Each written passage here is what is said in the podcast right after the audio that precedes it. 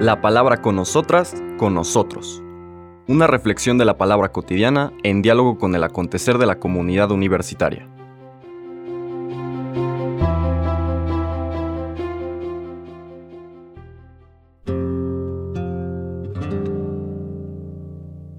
Hola, buenos días. Bienvenidas, bienvenidos a la palabra con nosotras, con nosotros. Este miércoles 22 de marzo de la cuarta semana de Cuaresma, vamos a ver la continuación de la lectura de ayer. Ayer vimos el signo, la curación del paralítico, con todas estas otras simbologías que lo rodean, la fiesta, los que están excluidos, excluidas de la fiesta, como el que sana no son estos ritos mágicos infantiles hasta cierto punto, es la comunicación de Dios en Cristo, esa es la que levanta a los paralíticos, enfermos, etc. Los reintegra a la fiesta. Ese camino, ese proceso, lleva a la plenitud de la creación de Dios, a un séptimo día que es diferente de esta observancia restringida, obtusa de la piedad judía de la época y el gran festejo de la plenitud de la obra creadora de Dios es cuando todo su pueblo está incorporado en la fiesta que Dios organiza. Finalmente el peligro, lo que te va a excluir y te puede volver a excluir, es el pecado, es decir, el egoísmo. Ten cuidado, el Señor te sana, pero como eres libre siempre puedes regresar a esa situación anterior si tomas decisiones que no apoyen. Ahora vamos a oír el inicio del discurso. Ya comentábamos que en el libro de los signos, capítulo del 1 al 12 de Juan, hay una secuencia de signo y después discurso. Ahora en los versículos 17 al 30 vamos a leer la primera parte de ese discurso que explica lo que acabamos de ver como una escena. Dice el texto, en aquel tiempo Jesús dijo a los judíos que lo perseguían por hacer curaciones en sábado. Mi padre trabaja siempre y yo también trabajo. Por eso los judíos buscaban con mayor empeño darle muerte, ya que no solo violaba el sábado, sino que llamaba Padre suyo a Dios, igualándose así a Dios. Entonces Jesús les habló en estos términos. Yo les aseguro, el Hijo no puede hacer nada por su cuenta, y solo hace lo que le ve hacer al Padre. Lo que hace el Padre, también lo hace el Hijo. El Padre ama al Hijo y le manifiesta todo lo que hace. Le manifestará obras todavía mayores que estas para asombro de ustedes. Así como el Padre resucita a los muertos y les da la vida, así también el Hijo da la vida a quien Él quiere dárselas. El Padre no juzga a nadie, porque todo juicio se lo ha dado al Hijo para que todos honren al Hijo como honran al Padre. El que no honra al Hijo, tampoco honra al Padre. Yo les aseguro que quien escucha mi palabra y cree en el que me envió, tiene vida eterna y no será condenado en el juicio, porque ya pasó de la muerte a la vida. Les aseguro que viene la hora, y ya está aquí, en que los muertos oirán la voz del Hijo de Dios, y los que hayan y los que la hayan oído vivirán.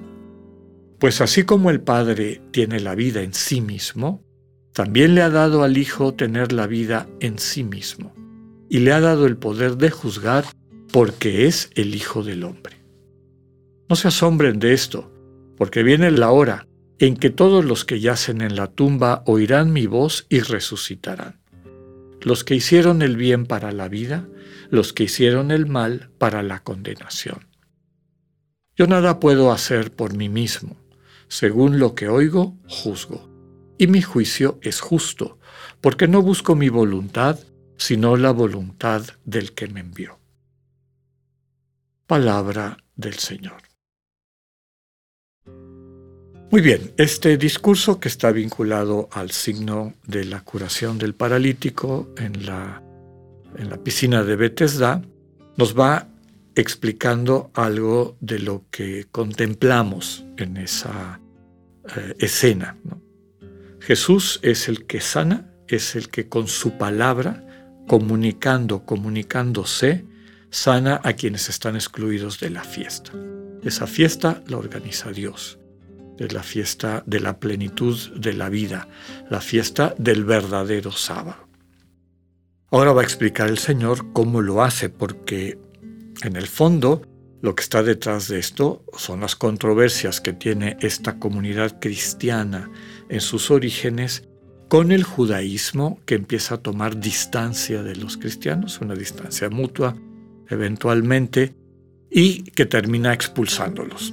Entonces, cuando el Evangelio está, está siendo escrito, sobre todo en su versión final, ya se dio esta ruptura. Y entonces, algunos de los elementos que encontramos aquí, en el fondo, están dirigidos como elementos de discusión apologética, se llama así, defensa de la fe cristiana, de la interpretación cristiana del proceso de salvación en el Dios de Israel, frente a la interpretación farisaica de la salvación de Dios a Israel. Entonces, es lo que está un poco detrás de esto. Habla de los judíos y siempre uno se pregunta, bueno, judíos, pues todos los que están en la escena son judíos, Jesús es judío, los discípulos son judíos y los que están alrededor de él son judíos. Pero aquí ya estamos hablando de los judíos separados de estas comunidades cristianas, de los judíos que expulsaron a estas comunidades cristianas de la sinagoga. Entonces, es esa controversia. La visión que tiene esta comunidad cristiana a través de su experiencia de Jesús y el actuar de Jesús en la propia comunidad es que Dios trasciende estas visiones, estas limitaciones que el propio ser humano le pone a su quehacer. Dios trabaja siempre. Jesús, palabra de Dios, comunicación de Dios, en lenguaje humano, palabra eterna del Padre, encarnada en nuestra condición humana, trabaja siempre igual que su Padre. Es decir, el único trabajo de Dios es amar y Dios no toma descanso en su amor. Su amor es permanente, es un dinamismo que nunca se detiene. Aquí la clave es, ¿nos abrimos a ese dinamismo para que constantemente esté operando en nuestras vidas para transformarlas o nos cerramos por lo que fuera, en este caso por una visión estrecha de lo que es la práctica religiosa y nos quedamos afuera. Esta vinculación del Señor con el Padre, de Jesús como revelación definitiva del Padre, aparece varias veces. El Hijo no hace nada por su cuenta. Esto que ven que yo hago es porque ya se lo vi a mi Padre. Primera referencia. Lo que hace el Padre también lo hace el Hijo. Segunda referencia. Nos hace recordar aquel dicho del capítulo 14, el que me ve a mí, ve al Padre. Yo soy la manifestación del Dios vivo. Subraya dos cosas que en la tradición y en la piedad judía, en el lenguaje teológico del pueblo en aquel entonces, son exclusivas de Dios. Dios es el único que es dueño de la vida y por lo tanto puede resucitar a un muerto. Y Dios es el único que tiene la capacidad de juzgar. Y en esta vinculación de Jesús con su Padre, del Señor con el Dios vivo, pues subraya que ese Dios vivo le ha otorgado, por la comunión profunda en la que siempre ha existido con Él, estos dos atributos de Dios. Puede restaurar la vida, puede dar vida eterna. Yo les aseguro que quien escucha mi palabra y cree en el que me envió, tiene vida eterna. No va a tener, tiene vida eterna. El que se abre a la comunicación de Jesús empieza a experimentar el dinamismo de esta vida eterna, que es capaz de levantar a muertos, ya. Recuerden que el paralítico, todos estos excluidos de la fiesta, están como muertos, son muertos en vida. A través de la llegada del Hijo del Hombre, transmite la vida. Solo Dios tiene vida en sí mismo, y aquí dice el texto que el Hijo del Hombre también tiene vida en sí mismo, y juzga.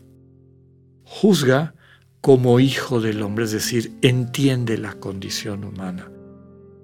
Juzgar en este sentido no es meramente el repartir premios y castigos, es dejar claro dónde está el proyecto de Dios y dónde hay vida y dónde no está el proyecto de Dios y lo que vamos a encontrar es la muerte, que es como termina.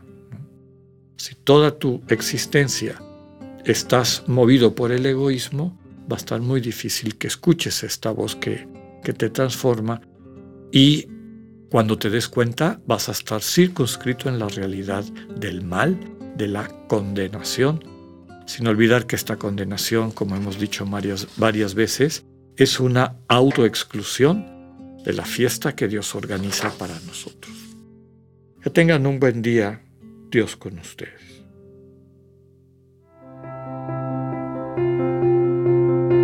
Acabamos de escuchar el mensaje del Padre Alexander Satirka.